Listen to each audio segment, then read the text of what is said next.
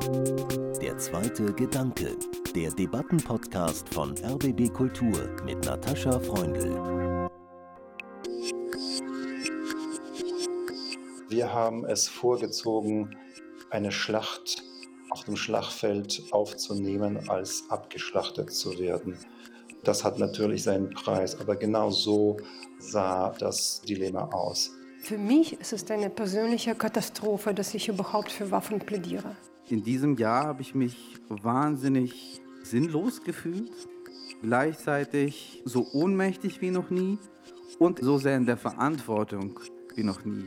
Wenn die Menschen doch die Wahrheit erfahren werden, wenn sie es jetzt wissen, wie es in Diktatur war, wie viele Opfer es war, dann kann das doch nicht sein, dass sie wirklich also die Diktatur wieder gutheißen. Was heißt Sicherheit? Ne? Wir wissen einfach nur, das ist alles Unsicherheit und es gibt keine Sicherheit. Und was wir vorher annahmen, das war auch ein Mythos, das war etwas, an das man glauben wollte.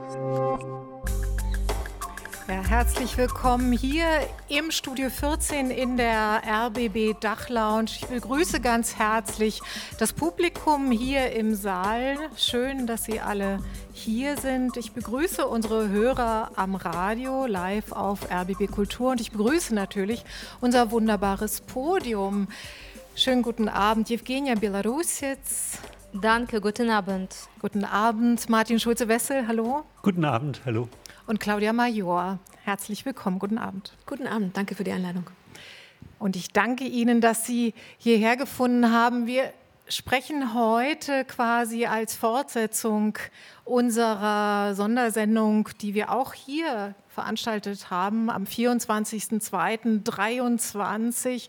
Sie haben gerade eine O-Ton-Collage von dieser Sendung gehört. Damals ähm, mit dabei waren damals zugeschaltet aus Lviv der Übersetzer und Psychoanalytiker Jurk Prochasko, ähm, die Schriftstellerin Katja Petrovskaya, die heute auch hier im Publikum ist, der Schriftsteller Dimitri Kapitelmann, die Historikerin, äh, die russische Historikerin ähm, Irina Scherbakowa und die Politologin Gwendolin Sasse.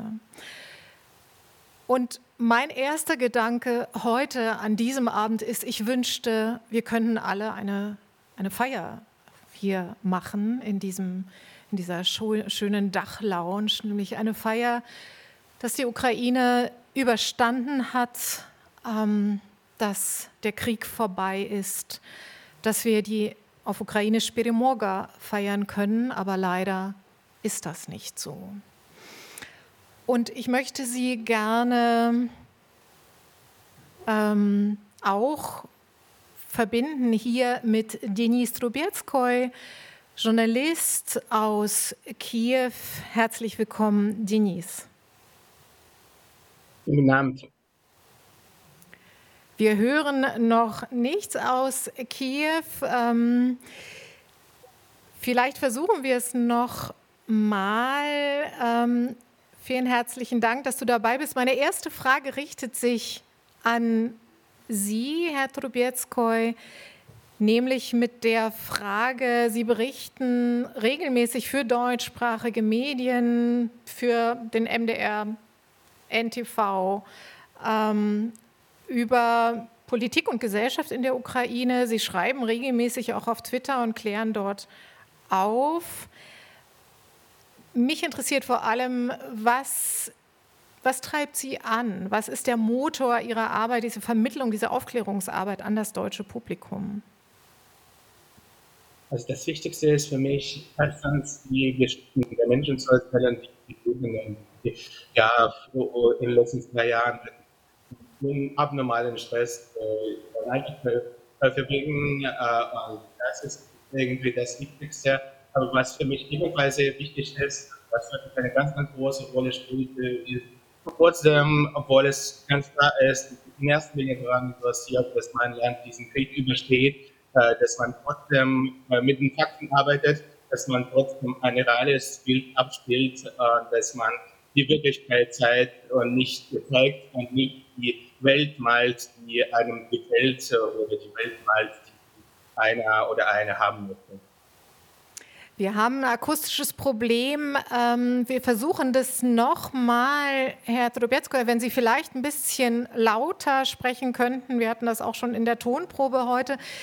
Wenn es nicht geht, dann schalten wir Sie um auf das Telefon, wie besprochen. Okay. Vielleicht können Sie, uns, können Sie uns noch kurz die Stimmung in Kiew schildern. Wie geht es den Menschen momentan, wenn man das überhaupt so verallgemeinern kann? Also den, den, Menschen geht es natürlich eher suboptimal, das ist ganz klar. Also viele haben gehofft, gehofft dass, äh, dass man bis dahin so ein bisschen einschätzen kann, wann der Krieg vorbei sein könnte, wann das Ganze vorbei sein könnte. Das ist jetzt leider nicht der Fall. Also die wenigen haben erwartet, dass äh, wirklich im letzten Jahr zu Ende geht, aber so ein bisschen in die Zukunft blicken zu können, das ist etwas, worauf auch ich gehofft habe, dass das ausgeblieben ist, ist schade. Aber letztlich geht es darum, einfach durchzuhalten für mich und für viele andere hier. Vielen Dank. Jetzt verstehen wir Sie besser. Ich weiß, Sie müssen da zu Hause bei sich schreien gerade, aber bei uns kommt es gerade so einigermaßen gut an. Jewgenia Belarusec ist Künstlerin, Schriftstellerin, Fotografin. Ihre Bücher sind übrigens auch zu finden auf dem wunderbaren Büchertisch, den Sie gleich am Eingang finden, neben der Bar von der Buchhandlung Godold. Und Jewgenia Belarusec hat uns zu Beginn des Krieges uns, das heißt RBB Kultur, dem Radio, regelmäßig Audionachrichten aus ihrer Heimatstadt Kiew gesendet. Sie pendelt eigentlich seit Beginn des Krieges zwischen Berlin und Kiew. Und meine erste Frage an dich ist, ähm, ist es eigentlich heute, kurz vor dem zweiten Jahrestag des umfassenden Angriffs Russlands auf die Ukraine, ist es leichter oder schwerer über diesen Krieg zu sprechen und zu schreiben? Äh, danke. Ehrlich gesagt, ähm, ich konnte mich für heutigen Abend gar nicht vorbereiten. Ich versuchte, aber es war sehr schwer, weil ich empfand, dass ähm, nur konkrete Lebensbeispiele lassen sich nacherzählen. Alle Analysen scheinen ein wenig lügnerisch zu sein und es ist äh, wirklich schwer, ähm, ohne in Pathos reinzufallen, ohne in irgendwelche lügnerische Verallgemeinerungen reinzufallen, über das, was passiert, zu sprechen, weil es ist ein Verbrechen, das sich wiederholt, von Tag zu Tag. Man wacht jeden Morgen auf in ein Verbrechen rein. Und wir sehen hier im Hintergrund Fotos, die Jewgenia Belarusets in den ersten Kriegsmonaten in den ersten Kriegswochen und Monaten in der Ukraine aufgenommen hat. Was ist dein Fokus, wenn du fotografierst? Was können diese Bilder zeigen, was vielleicht Worte nicht zeigen können? Am Anfang des Krieges äh, wollte ich eigentlich etwas sehr Seltsames fotografieren, etwas, was äh, schon nicht da ist. Ich wollte diesen anderen Leben, friedlichen Leben, ähm, etwas, was äh, einfach weggeht. Ich, ich wollte es aufhalten und äh, für mich war wichtig, ähm, die, die, diesen, diesen Schritt, dass die ganze Realität macht in, in einer Katastrophe, in, in, die sie nicht wählt, für die sie eigentlich die Verantwortung wirklich nicht trägt diesen Schritt, die Details dieses Schrittes zu zeigen. Außerdem, die Stadt veränderte sich drastisch. Es war ein, ein besonderer Moment, äh, der vorbei ist, wo diese Grenze sehr sichtbar war zwischen gestern und heute. Und jetzt ähm, diese fotografische Sprache, die ich damals, ich dachte, wieder gefunden habe, wo die Stadt plötzlich wieder wichtig war für mich, um, um das fotografisch mir anzuschauen. Heutzutage ist es nicht mehr so. Man muss wirklich ähm, etwas erfinden, um, um diese neue, neue Zustände oder neue Ereignisse zu zeigen, zu dokumentieren. Ich, ich, spreche nicht um Reportagefotografie, die immer wieder wichtig bleibt und die bestimmte riesige Rolle wie jede andere Dokumentation der Verbrechen heute spielt. Ich spreche über ein, ein Weg, außerhalb der Reportage etwas zu zeigen.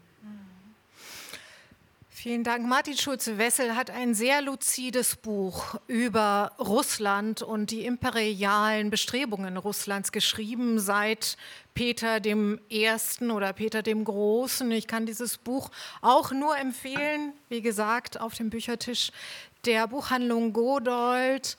Ähm, Sie sind, ich habe es schon gesagt, extra aus München angereist. Dort haben Sie die Professur für Ost- und Südosteuropa an der LMU inne. Und Sie haben im Juli 22 hier an der Humboldt-Uni gesagt, die Geschichtswissenschaft müsse tief verwurzelte Denkmuster und Mythologien analysieren. Muss sie auch noch mehr in den nicht akademischen Raum hineinwirken, so wie Sie das ja tun, auch heute hier und was ist es, was Sie dabei antreibt? Also mich treibt damit an, dass äh, Putin Geschichte ja auf eine obsessive Art und Weise missbraucht. Äh, er redet ständig von Geschichte und Geschichte ist es, die diesen Krieg motivieren soll. Und dabei instrumentalisiert er nicht einfach Geschichte, wie viele Politiker das tun, äh, sondern er macht daraus wirklich eine Waffe. Also er hatte neulich ein Interview mit einem rechtsgerichteten amerikanischen Journalisten, mit Tucker Carlson. Und da kam es dann heraus im Rahmen einer fast 20-minütigen Vorlesung im Grunde über die Geschichte seit dem 9. Jahrhundert, dass die Ukraine eine konstruierte Nation sei, eine unnatürliche Nation. Und aus solchen Mythen, aus solchen Konstruktionen leitet er letztlich ab, dass die Ukraine und eben auch die Ukrainerinnen und Ukrainer in ihrer nationalen Identität vernichtet werden sollen. Und es reicht nicht aus, äh, jetzt diese ganzen Verdrehungen zu korrigieren, also was ich erst gemacht habe, zusammen mit vielen Kolleginnen und Kollegen aus meinem Fach man muss was dagegen setzen und zwar nicht eine einfache Gegendarstellung im engen Sinne, sondern man muss versuchen, diese Geschichte, die ich eben bei Peter dem Ersten ansetze, die selbst zu verstehen, ein eigenständiges Narrativ zu entwickeln, um die Beziehungen zwischen Ukrainern und Russen besser zu verstehen und auch zu verstehen, was das mit uns in Deutschland zu tun hat. Eine kurze Frage, bevor ich zu Ihnen komme, äh, Frau Major, eine kurze Frage nach Kiew. Ähm, haben Sie, Herr Trubetskoy, dieses Interview äh, zwischen, also wenn man das Interview nennen möchte, äh, den Geschichtsvortrag von Wladimir Putin gegenüber Tucker Carlson verfolgt? Ähm, schauen Sie sich sowas genau an? Alleine aus beruflichen Gründen würde ich sagen, also alles, was wir dazu hören mussten, hat Herr Putin ungefähr vor einem Jahr, äh, vor zwei Jahren in seiner Ukraine-Rede gesagt und im Prinzip reicht das mehr oder weniger für alle. Also ab dann wurde wirklich alles deutlich, denke ich. Claudia Major ist Leiterin der Forschungsgruppe Sicherheitspolitik der Stiftung Wissenschaft und Politik hier in Berlin. Und die Münchner Sicherheits Sicherheitskonferenz, die war nur ein Termin in einem, wie ich vermute, sehr dichten äh, Terminkalender. Insofern großen Dank, dass Sie heute hier sind man merkt gar nicht, dass sie aus dem Osten kommen. Ich weiß nicht, ob Sie diesen Satz äh, manchmal hören. Ich höre den hin und wieder. Also wir haben etwas gemeinsam. Wir sind beide in der DDR aufgewachsen. Und ich wollte Sie fragen, ob Ihre Beschäftigung mit der Sicherheitspolitik und mit dem Krieg Russlands gegen die Ukraine auch etwas damit zu tun hat. Also Ihre Öffentlichkeitsarbeit, von der man ja auch sprechen kann. Ich habe die Frage tatsächlich sehr häufig gehört. Ähm, und am Anfang habe ich immer nur so ein bisschen verschämt gelächelt. Äh, und als ich etwas älter war, habe ich gesagt, warum überrascht Sie das so? Wie sehen Sie denn aus, die Leute aus dem Osten? Und das ist in der Regel dann, wenn keiner mehr eine Antwort weiß. Was mich am meisten antreibt, ist das, was ich als äh, Verantwortung der Wissenschaft ansehen würde. Sie haben das eben schon angesprochen. Ich glaube, dass die Wissenschaft die Verantwortung auch gegenüber der Gesellschaft hat, ihre Ergebnisse zu teilen. Und zwar auch in einer Art und Weise zu teilen, dass die Gesellschaft daran wirklich teilhaben kann. Wenn ich so rede, dass keiner versteht, dann bringt es auch ehrlich gesagt nicht so richtig viel. Ne? Also ich glaube, dass diese Übersetzungsleistung enorm wichtig ist.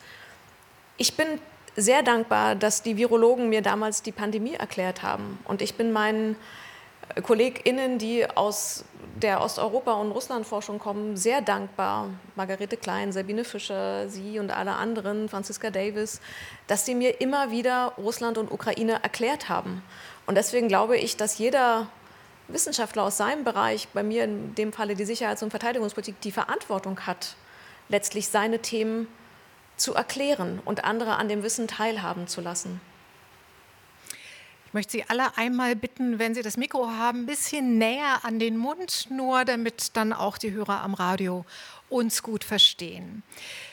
Evgenia, du hast vor kurzem einen, wie ich finde, wunderbaren, geradezu magischen Essay in dem neuen Online-Magazin Berlin Review veröffentlicht. Kann ich allen nur empfehlen.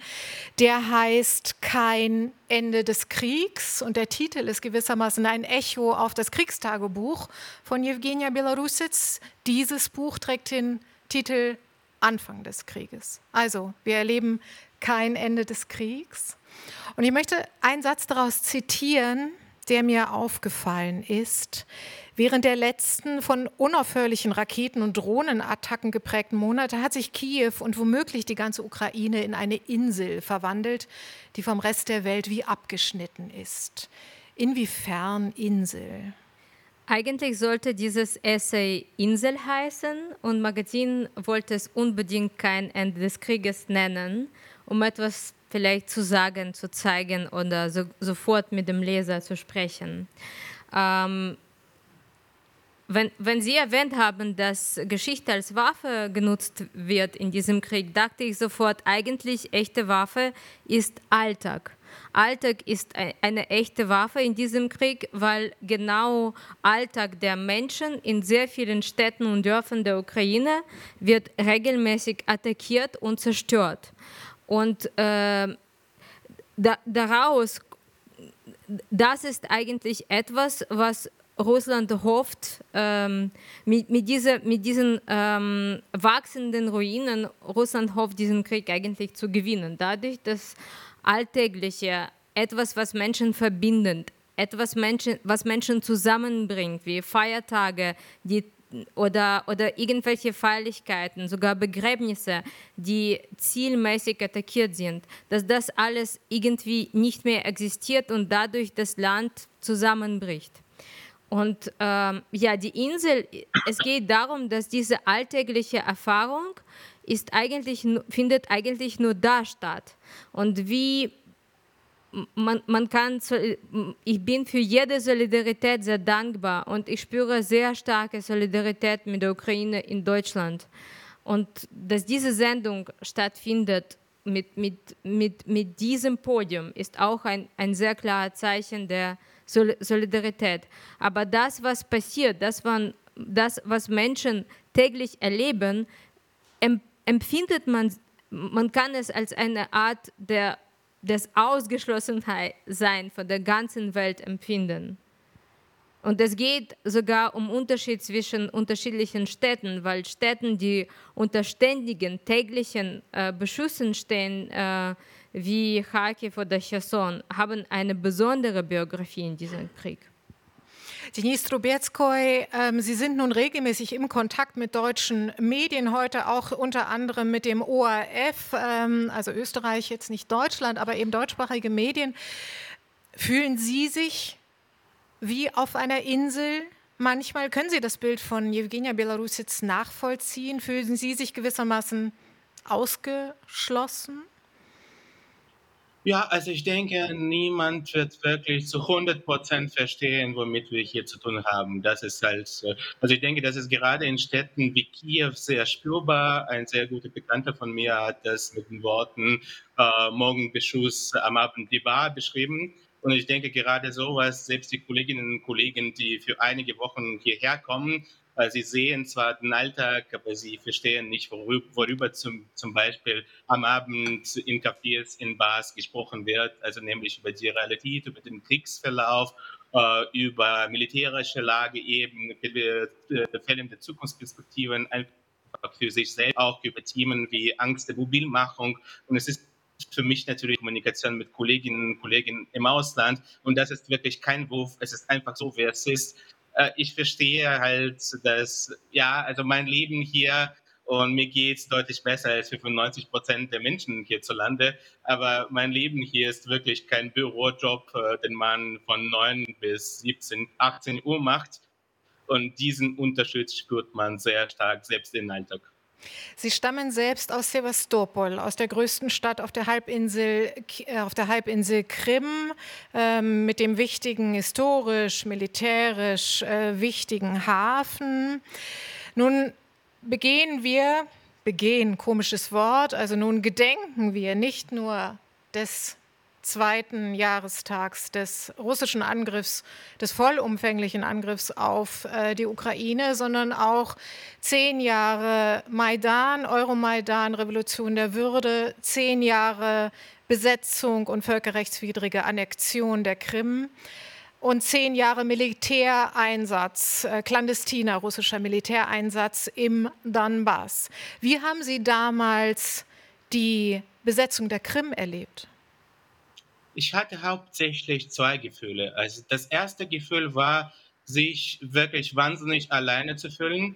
Äh, also ich wusste damals noch nicht so richtig, wer ich bin. Also ich habe sehr stark zur Ukraine, war oft in Kiew, habe bei der Fußball-EM 2012 gearbeitet, habe innerlich mit der Maidan-Revolution äh, sympathisiert. Aber wenn man von Sevastopol ausstammt, und ich bin ja natürlich auch ethnischer Russe, äh, weiß man nicht so richtig bis zu einem gewissen Zeitpunkt, wer man eigentlich ist. Ukrainer, Russe, irgendwas dazwischen. Und ich hatte auf einmal irgendwie dieses tiefes Gefühl, dass das, was passiert, einfach äh, ungerecht ist, dass das einfach nicht passieren darf und dass die Welt etwas ganz Großes übersieht, dass auf einmal Grenzen verschoben werden, äh, dass das auch ganz, ganz große Konsequenzen haben wird, die uns alle betreffen werden, nicht nur uns hier in der Ukraine, sondern in Deutschland und woanders, in erster Linie natürlich in Europa. Das war das eine Gefühl. Und das andere Gefühl war eigentlich, also ich, ich habe zum ersten Mal wirklich verstanden, welche Kraft Medien haben, welche Kraft Propaganda hat. Weil, also noch im Sommer 2013 hatte ich selbst in Sevastopol und wie gesagt, das ist wirklich eine sehr, sehr russisch geprägte Stadt, aber sehr viele junge Menschen getroffen, die sich wirklich auf dieses EU-Ausziehungsabkommen gefreut haben, die sich äh, visafreies Regime mit der EU, mit der EU gewünscht haben, und dann irgendwann ab, äh, ab August 2013 hat Russland diese Propagandamaschine wirklich auffahren lassen. Und die Stimmung hat sich innerhalb von wenigen Monaten einfach sehr stark verändert. Leuten, mit denen ich mich regelmäßig ausgetauscht habe, war das wirklich rasant. Und das war das zweite Gefühl. Also ich habe wirklich zum ersten Mal verstanden, wie so eine Propagandamaschine funktionieren kann. Und auf der Krim haben natürlich russische Staatsmedien damals dominiert. Das damalige, äh, der damalige ukrainische Präsident Viktor Janukowitsch, Sie werden sich erinnern, der hat das ähm, Assoziierungsabkommen, das äh, quasi schon fertig gedruckt und äh, ja, besprochen war, dann in letzter Minute höchstwahrscheinlich unter Druck äh, von Wladimir Putin eben nicht unterschrieben und das hat dann den Euromaidan ausgelöst. Und diese Ereignisse, Claudia Major, die haben ja auch äh, die Debatte hierzulande extrem gespalten.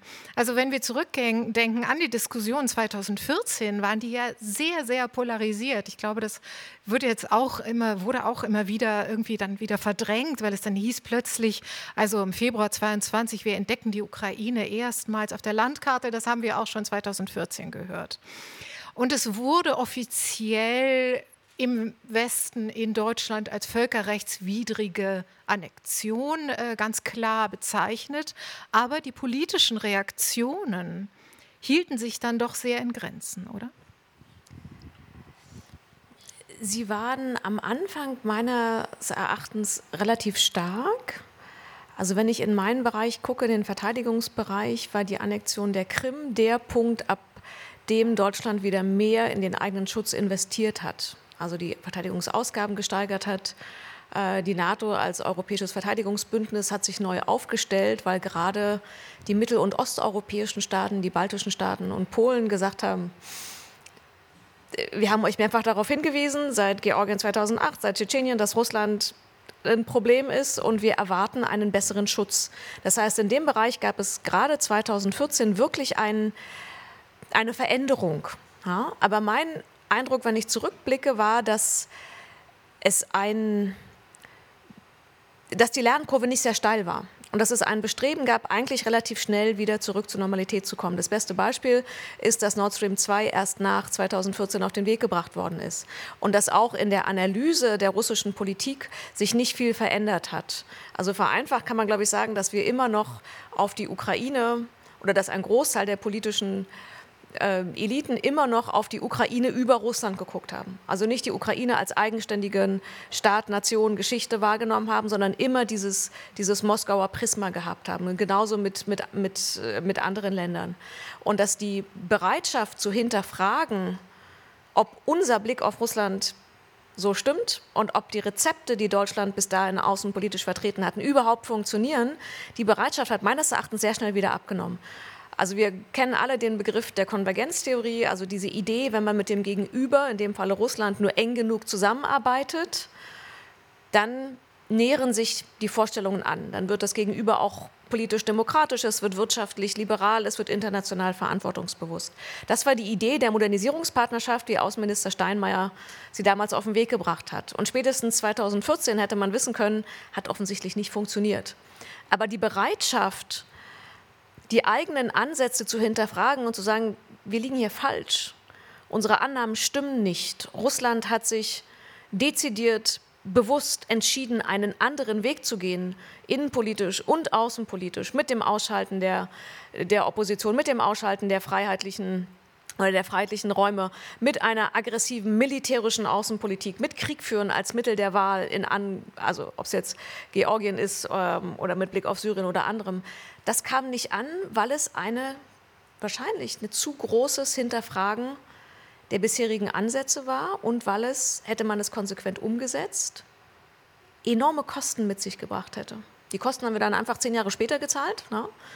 Ähm, aber damals war die Bereitschaft zu sagen, wir haben uns geirrt, war noch nicht da. Obwohl, nochmal, ich sage es nochmal ausdrücklich, gerade unsere mittel- und osteuropäischen Partner, die baltischen Staaten und Polen, mehrfach regelmäßig gewarnt haben. Ich kann mich erinnern, dass in jeder Konferenz Ende der, also so ab 2016, 17, ähm, in Mittel- und Osteuropa die Frage nach Nord Stream kam. Also es war ja nicht so, als hätte es keine Warnungen gegeben, aber es gab keine Bereitschaft, diese auch aufzunehmen. Herr Schulze-Wessel, der äh, Übersetzer Jurko Prochasko, den ich schon erwähnt habe, ähm, der vom, hat gleich zu Beginn des Angriffskriegs, des großen, sogenannten Großen Kriegs, ähm, vermutet, ähm, dass Deutschland so spät, verzögert gewissermaßen reagiert auf die Bedrohung, die von Russland ausgeht, weil man möglicherweise sozusagen die imperiale Geschichte ähm, doch sehr eng verbunden war mit der, mit der russischen und das viel zu wenig reflektiert wurde. Was sagen Sie dazu? Na, da hat er recht. Also äh, Deutschland hat die eigene imperiale Geschichte sicherlich äh, sehr viel aufgearbeitet ähm, natürlich die NS-Geschichte, aber auch die Geschichte Deutschlands, die zum Ersten Weltkrieg hingeführt hat, also Deutschlands Griff nach der Weltmacht, wie die Formel hieß. Äh, aber merkwürdigerweise ist diese Verbindung mit äh, Russland geblieben und Claudia Major hat es eben schon gesagt. Äh, wir haben uns angewöhnt in Deutschland, die Verhältnisse im östlichen Europa durch das russische Prisma zu sehen. Also selbst in der Entspannungspolitik war ja die Formel immer, der Schlüssel liegt in Moskau. Und so ist in der deutschen Politik eben sehr lange darauf vertraut worden, dass man vor allen Dingen gute Beziehungen nach Moskau hin braucht und alles andere äh, hat einen zweiten Rang bekommen. Und das eben nicht nur in der Politik, sondern auch in der Wahrnehmung. Also wir sprachen jetzt gerade von 2014. Sicherlich, also die Verteidigungsanstrengungen haben in diesem Jahr wieder zugenommen. Aber im selben Jahr gab es eine Diskussion darüber, ob die Ukraine wirklich eine Nation ist und einen Nationalstaat verdient hat. Also Es gibt einen Historiker von mir, einen Kollegen von mir, der das verneint hat. Und Helmut Schmidt als Herausgeber der Zeit damals hat sich dieser ähm, skandalösen und auch jetzt wissenschaftlich überhaupt nicht nachvollziehbaren Meinung angeschlossen. Äh, also insofern gibt es sehr viel imperiales Gepäck was wir noch mit rumschleppen. Und ich glaube auch, dass das noch nicht vorbei ist. Also solche Prozesse, Denkmuster zu revidieren, die dauern extrem lange. Und äh, ich bin gespannt, was da noch alles auftaucht im deutschen Diskurs in den nächsten Jahren. Ich frage mich aber auch, Denis Trubetsko, wenn man auf die ukrainische Politik dieser Jahre blickt und auf die Reaktion ähm, der damaligen Übergangsregierung nach dem Sturz Viktor Janukowitschs und dann äh, des neuen Präsidenten ähm, Poroschenko. Ähm, damals wurde ja der Kampf gegen die Militäroperationen und auch die separatistischen Bewegungen im Donbass wurden Antiterroroperation in der Ukraine genannt, ATOR kurz. Ich habe mich immer gefragt, warum wird das nicht Krieg genannt? Können Sie das vielleicht noch mal kurz erklären? Ja, es ging damals in erster Linie darum, dass die neue Regierung, dass der neue Präsident Poroshenko international anerkannt wird.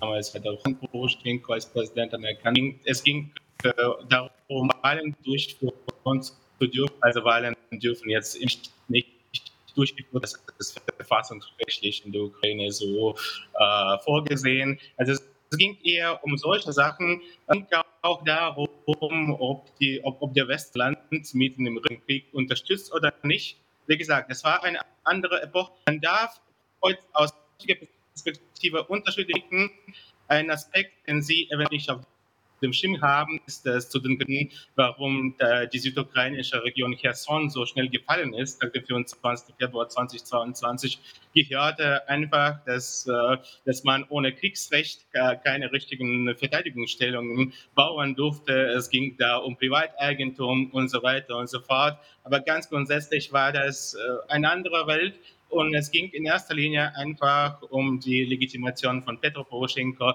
Es ging um die Legitimation des Parlaments, äh, das damals im Herbst auch gewählt wurde. Und das stand in der damaligen Welt an der ersten Stelle. Vielen Dank. Wir haben schon wieder so Wackler in der, in der Verbindung. Es tut mir leid. Äh, wir können es nicht ändern. Wir versuchen das Beste draus zu machen. Ich glaube, Sie haben den Großteil äh, verstanden. Äh, Denis Drobetsko sagte, es ging vor allem um die Legitimation der neuen Regierung, der Übergangsregierung und dann des neuen Präsidenten Petro Poroschenko.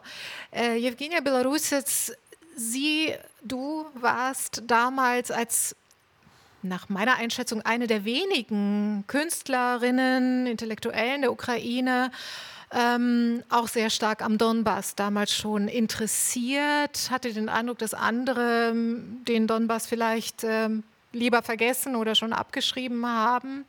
Und sie sind, äh, du bist 2014, ich schwanke immer hin und her, wir kennen uns schon länger, aber sind ja sonst per, per Sie hier auf dem Podium.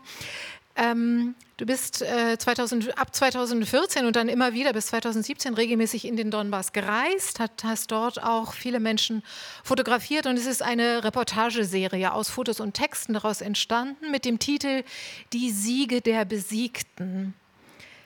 Könntest du noch was dazu sagen, was das für ein Titel ist?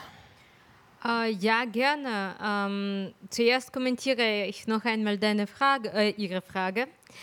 Ähm, ja, sehr viele eigentlich ukrainische Kuratorinnen und Künstlerinnen äh, fuhren nach Donbass und haben dort unabhängige Projekte mit äh, kleineren äh, Museen gemacht, in kleineren Städten und dokumentarische Projekte gemacht. Es gibt sehr viele interessante Arbeiten, die nach äh, 2014 ähm, entstanden sind, aber meistens äh, in ukrainischen äh, Donbass, das, äh, also in den Städten, die nicht unter separatistischen Kontrolle lagen. Das ist wichtig. Und noch wichtig ist vielleicht äh, zu erwähnen, dass äh, am Anfang äh, der also separatistischen Bewegung. In Donbass war es noch nicht klar, ob es ein Krieg sein wird. Es war eigentlich eine, eine Destabilisierung, die von bestimmten ähm, Agenten äh, russischer Geheimdiensten, unter anderem Girkin Strelkov, Terroristen, ähm, organisiert war und das Auskommen war nicht deutlich in 2014 und man mm, es wurde eigentlich äh, alles wurde zum also sah wie ein Krieg aus plötzlich, als russische Panzer die Grenze überschritten haben und russische Armee war vor Ort, um separatistische Bewegungen zu unterstützen. Und das war an die ganze Welt als, mm, als Waffen, die in Weintorg, in, in Kriegsläden, in, in, in, in bestimmten Waffenhandeln gekauft wurden von Separatisten. Das war als etwas äh, vor Ort entstandenes verkauft und ziemlich erfolgreich. In der ganzen Europa war diskutiert, ob separatistische Bewegung etwas eigenständiges ukrainisches äh, ist oder doch von Russland stark beeinflusstes Ereignis ist. Und es war eine Diskussion, ich erinnere mich, ich war in Polen Studien mit Expertinnen, die behauptet haben, dass eigentlich ähm, im ukrainischen Osten gibt es eine eigenständige, starke separatistische Bewegung, die vor Ort geboren wurde, antieuropäisch ist und äh, Russland unterstützt sie vielleicht moralisch. Aber ob es dort russische Panzer oder russische Waffen zu sehen sind, ist noch nicht bewiesen. Und das war schon damals falsch. Ich denke, ich denke, das war eigentlich eine, zu, eine, eine riesige Einladungsgeste für Putin. Ähm, e, eine Geste, die ihm gezeigt hat, dass er frei ist, etwas zu machen, was er irgendwie machen will, etwas zu unstrafbar ist. Und äh, ich finde, dass wenn wir, wenn wir zum Beispiel hier im Podium Georgienkrieg erwähnen, erwähnen wir wiederhin äh, nicht Tschetschenienkriege, die Genozidzeichen hatten, äh, riesige Verbrechen äh, gegen, gegen, gegen alles Menschliche, gegen Menschheit fanden da statt. Und äh, das hat und Anna Politkowskaja in ihren Büchern hat wieder und wieder geschrieben, äh, die Hand von Putin muss nicht gedruckt werden, darf nicht gedruckt werden. Und ihre Bücher, ihre Aufrufe, die si sicher so stark und äh, waren und vielleicht uns retten würden, das war alles ignoriert. Und zum Titel meiner Arbeit soll ich noch was sagen, oder? Na, ganz kurz, die Siege der Besiegten. Ich finde das schon einen besonderen Titel. Ja, es ging äh, für mich darum, äh, ich, ich, fuhr durch die Städte, die äh, von äh, separatistischen russischen eigentlich äh, Armee besetzt waren und wieder befreit waren. Und ich versuchte zu verstehen, wie diese Städte, einige davon, wie sie diese Besatzung überlebt haben. Weil ähm, wir sehen schon, was so eine Besatzung bedeuten kann für eine Stadt. Und ich habe entdeckt, dass die das eigentlich wirtschaftliche System, das von der Ukraine auch aus Kiew heraus sehr oft als sehr sowjetisch, zu alt und konservativ, nicht im guten Sinne beschrieben wurde, hat Ukraine äh, gerettet. Dass Gewerkschaften im Osten der Ukraine, in vielen ostukrainischen Städten, obwohl ja, sie waren nicht unbedingt pro-ukrainisch, aber sie waren sehr stark anti Anti-Angriff orientiert. Sie seien sofort in separatistischen Bewegungen, in russischen Militär die Gefahr, dass die, Stadt, die Städte ganzes Leben zerstört wird. Und man hat äh, erfunden einen Weg, die, diese Zerstörung irgendwie zu geringer zu machen. Man hat in sehr viele Bergwerke, und das ist eine Bergwerkergegend, einfach russische Militär nicht reingelassen. Und Berg, Bergwerkmitarbeiter, Bergwerke also Menschen, sie haben einfach nicht in Militär gegangen, obwohl die Propaganda sehr stark war. Die Löhne aus Kiew konnten nicht rein in die besetzten Gebiete. Vielleicht auch gab es keinen guten Willen in Kiew, die Menschen zu bezahlen unter der russischen Kontrolle in dieser besetzten, kurzfristig besetzten Teil von Donbass. Und trotzdem, obwohl etwas angeboten wurde, einfach Geld und Möglichkeit, einfach sehr schnell Geld zu, zu bekommen, um in diese paramilitäre Einheiten einfach zu gehen und Bergwerke zu verlassen. Meistens sind die Menschen einfach an ihren Arbeitsorten geblieben und Wirtschaft gerettet und die Städte gerettet. Und auch diese, diese paramilitärische Einheiten wurden dadurch nicht größer. Und ich finde, damals diese Einheit des Ostens gegenüber dem Krieg, ähm, wir sollen das nicht übersehen, wir sollen das wertschätzen. Und das war meine Intention mit meinem Projekt. Das ist ja tatsächlich eine weitestgehend unbekannte äh, Geschichte des äh, Donbass. Ihr Kollege Martin Schulze-Wessel äh, von der Yale University, der berühmte amerikanische Historiker Timothy Snyder, der hat kürzlich hier bei der American Academy einen Vortrag gehalten mit dem Titel Ukrainian History as World History und äh, betont, dass die ukrainische Geschichte mindestens so wichtig für die Weltgeschichte ist äh, wie die griechische Antike. Also vielleicht hier auch eine Mythologisierung äh, der ukrainischen oder skytischen Geschichte. Ja, ähm, und ich versuche mal einen Sprung in die Gegenwart bzw. Reflexion nochmal auf den äh, Maidan zum Beispiel. Ähm, der Ukraine-Korrespondent des Spiegel, Christian Esch, ehemals Russland-Korrespondent in Kiew, der hat gerade im Spiegel geschrieben darüber, dass die Geschichte des Maidan und die Schüsse auf dem Maidan eigentlich noch nicht aufgearbeitet sind. Und wir wissen alle, dass auch andere Teile der ukrainischen Geschichte nicht aufgearbeitet sind. Frage an den Historiker, ist es in Kriegszeiten überhaupt möglich für die Ukraine unter einem solchen Angriff, in einer solchen Angriffssituation und Verteidigungssituation die eigene Gewaltgeschichte aufzuarbeiten? Ähm, zunächst ein Wort zur Globalgeschichte der Ukraine. Äh, da gibt es neben Timothy Snyder, der aus guten Gründen viel genannt wird und viel gelesen wird, gibt es ein anderes Buch, auf das ich mit vielleicht noch mehr Spannung warte, nämlich von dem ukrainischen Kollegen Jaroslav Rytzak der Geschichte an der Universität in Lviv lehrt und äh, sein Buch liegt auf Ukrainisch vor, seine Globalgeschichte der Ukraine und wird in diesem Jahr auch ins Deutsche übersetzt werden und, und zu kaufen sein.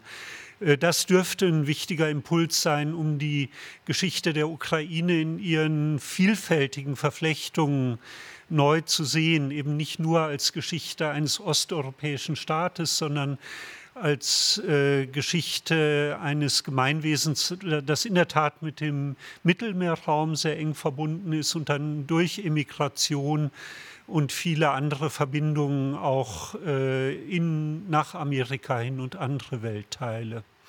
Jetzt hatten Sie nach dem Maidan gefragt und der Gewaltgeschichte. Großer Sprung, Bitte?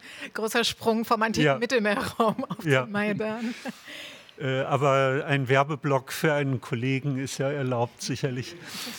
Ähm, ja, der Maidan ist eine große Geschichte und natürlich noch keine erforschte Geschichte. Dazu ist es auch noch gar nicht lange genug her. Also man braucht in der Geschichtsgewissenschaft einfach eine gewisse Distanz, äh, um, um den Verhältnissen gerecht zu werden.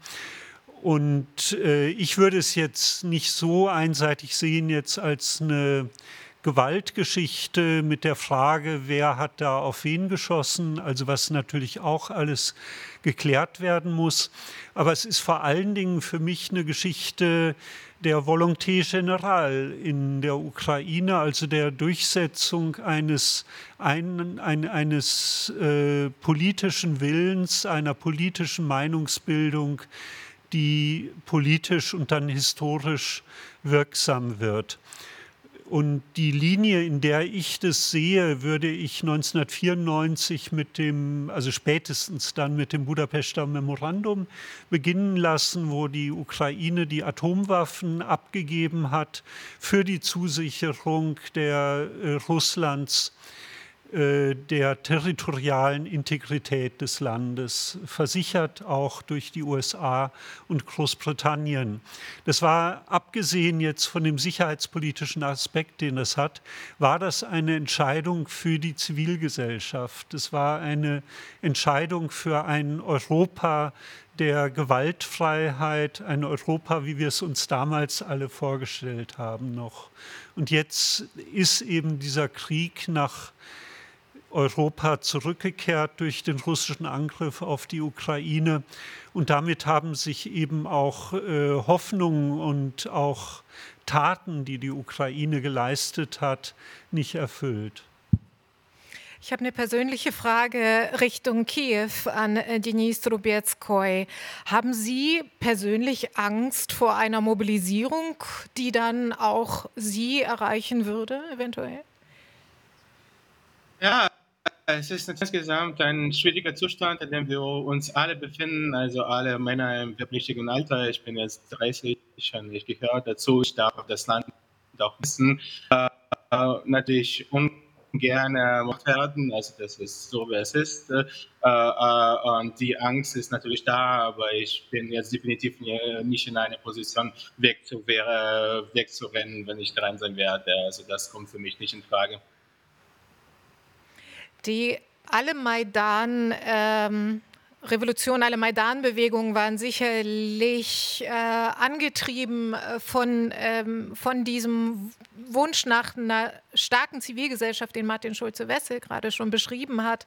Demokratisierung, Transparenz, Antikorruption. Was ist davon in der Gegenwart, in der heutigen Ukraine geblieben? Herr Trubetsko. Ich denke, also wenn wir wirklich darauf, darauf schauen, äh, wie zum Beispiel 2023 mitten im Krieg hierzulande verlaufen ist, wie viele Antikorruptions- bzw. einfach Korruptionsrecherchen die hiesigen investigativen Journalisten veröffentlicht haben, die im September letzten Jahres zu großen Veränderungen im Verteidigungsministerium, dem wichtigsten Ressort dieses Landes, geführt haben. Da wurde im Prinzip letztlich die gesamte Führung gewechselt, also und alle Stellvertreter.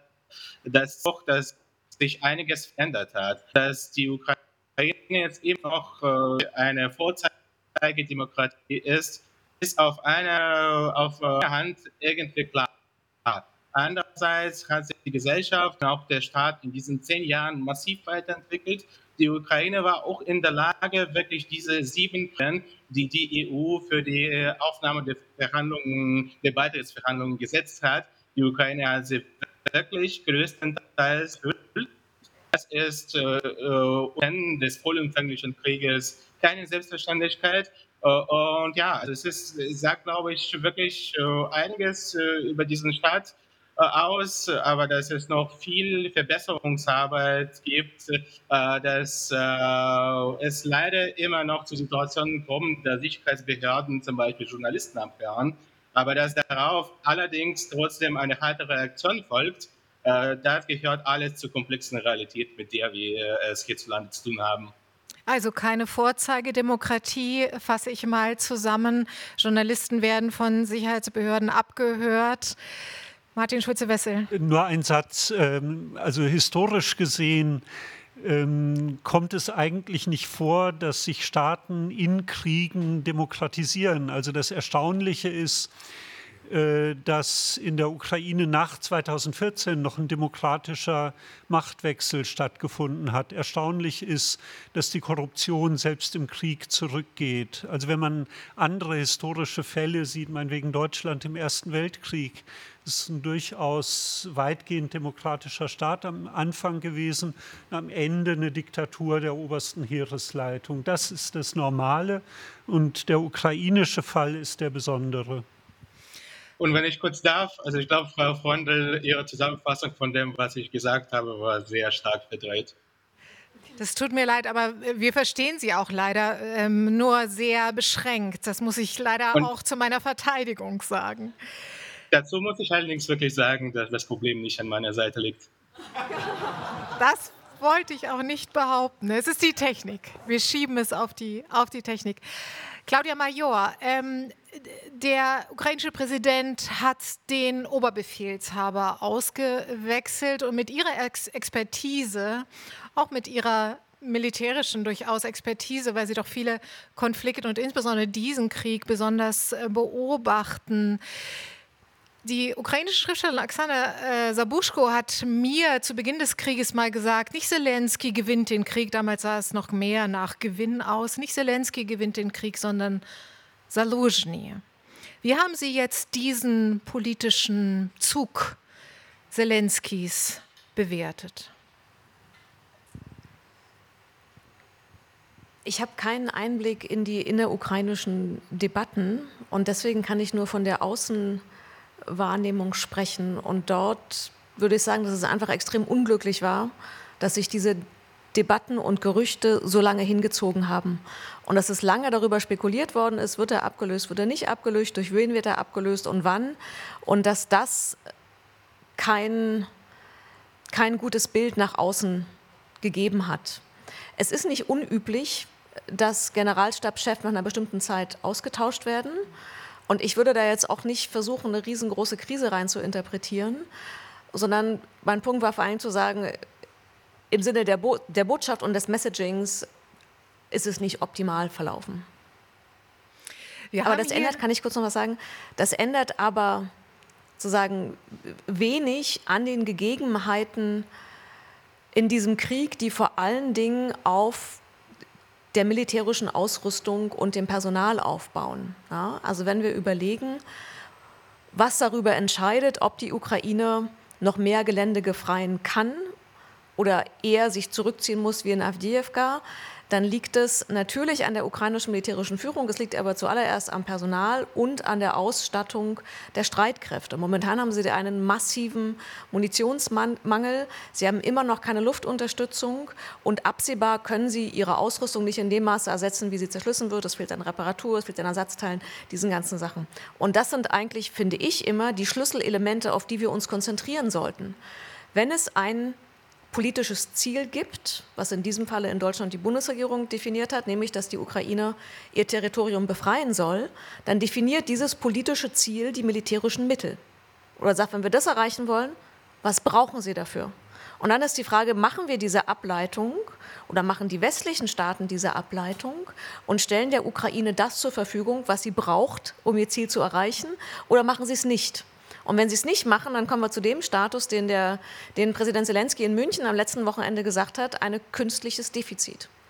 Also zu erwarten, dass die Ukrainer kämpfen, ihnen aber nicht die Mittel zu geben, muss, also das ist einfach riesengroßes Verantwortungs, eine Verantwortungsfrage. Vor einem Jahr habe ich auf der Berlinale einen Film von Sean Penn über, äh, über Zelensky gesehen und das endete damit mit einem Statement von Zelensky im Interview, wo er sagte, man sagt mir immer, ich soll fliegen, aber ich bekomme nur einen Flügel.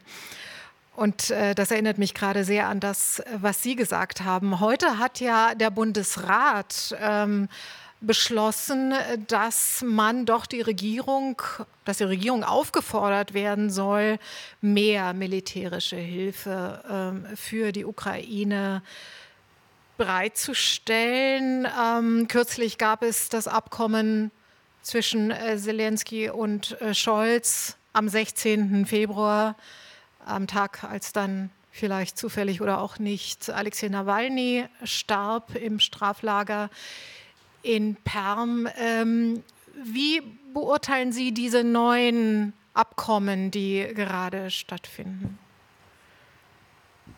Das sind eng gesprochen keine Abkommen, sondern sie heißen Vereinbarungen. Und ich insistiere darauf, weil Vereinbarung halt weniger verbindlich ist. Ne? also worum geht es? Es geht darum, dass die Ukraine aus der Geschichte gelernt hat, dass all die Abkommen und Vereinbarungen, die sie bislang hatte, sie nicht vor einem russischen Überfall bewahrt haben. Es gab das Budapester Memorandum, was Sie eben schon angesprochen hatten, ähm, wo der Ukraine, wo sie die auf ihrem Territorium stationierten sowjetischen Atomwaffen abgegeben hat und im Gegenzug Sicherheitszusagen unter anderem auch von Russland und anderen westlichen Staaten erhalten hat. Dieses Budapester Memorandum hat Russland äh, verletzt oder abgeschafft. Und auch die politischen Zugeständnisse oder die politische Unterstützung, die die Ukraine bis zum erneuten Überfall am 24.02. bekommen hat, all die Pendeldiplomatie, an die wir uns noch erinnern, Scholz nach, nach Moskau, äh, Macron nach Moskau, alle nach Moskau, haben die Ukraine nicht vor diesem Überfall bewahrt. Das heißt, die Frage für die Ukraine ist, wie kann ich, äh, wie kann sie nach diesem Krieg wirkliche Sicherheit erhalten und wie kann sie sicherstellen, dass nach diesem Krieg nicht der nächste kommt? Und das ist nicht nur so ein Abkommen wie das Budapester Memorandum, was das Papier nicht wert war, sondern die Frage ist, was ist eine wirkliche Garantie? Und eine Garantie sind vereinfacht formuliert eine NATO-Mitgliedschaft oder eigene Atomwaffen oder wenn sich, und ich sage das nur fürs Protokoll, weil es so unwahrscheinlich ist, wenn sich Russland demilitarisieren würde. Das sehen wir gerade nicht. Ne? Das heißt, die Frage ist eigentlich, gibt es die Möglichkeit, dass die Ukraine ein NATO-Mitglied wird und damit den gleichen Schutz hat wie Estland, Deutschland und Portugal? Und der große Unterschied dabei ist, dass die Ukraine momentan ein Partner ist, dem hilft man. Sie möchte aber gern ein Alliierter sein, den man verteidigt. Und das ist ein himmelweiter Unterschied. Warum wollten Finnland und Schweden auf einmal in die NATO? Weil sie gesagt haben, sie waren vorher kein NATO-Mitglied, weil sie gesagt haben, im schlimmsten Falle möchten wir nicht nur ein Partner sein, dem man so ein bisschen hilft, wenn man Zeit hat, sondern wir möchten gerne ein Alliierter sein, den man verteidigt. Und die Ukraine hat auf dem NATO-Gipfel im letzten Jahr in Vilnius im Sommer 23 die Zusage bekommen, dass ihre Zukunft in der NATO liegt und dass sie irgendwann Mitglied werden kann.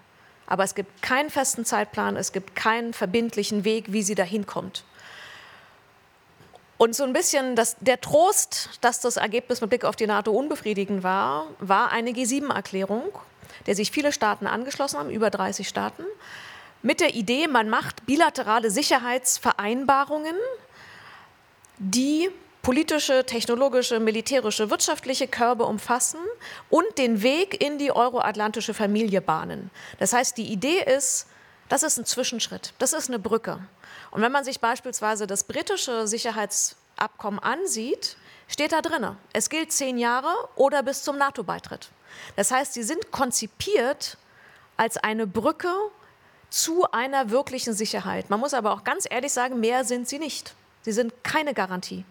Es ist kein Wir ein zur Hilfe, wenn, wenn der Krieg weitergeht, sondern es ist eine Bündelung von Hilfen, die verbindlicher sind und die auf ein Ziel ausgerichtet sind. Deshalb sind sie auch meines Erachtens ein wichtiger Schritt. Aber man sollte sich nichts vormachen. Es ist keine Garantie. Es ist eine Vereinbarung, es ist eine Unterstützung, es ist gebündelt, es ist verbindlich, aber es ist keine Garantie.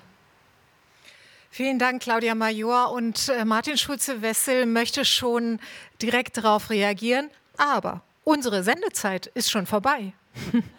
Sie haben es vielleicht nicht gemerkt, wie gut, dass wir aber hier alle in der RBB Dachlounge noch zusammen sind und weitersprechen können. Aber ich muss mich an dieser Stelle von unseren Radiohörerinnen und Hörern verabschieden.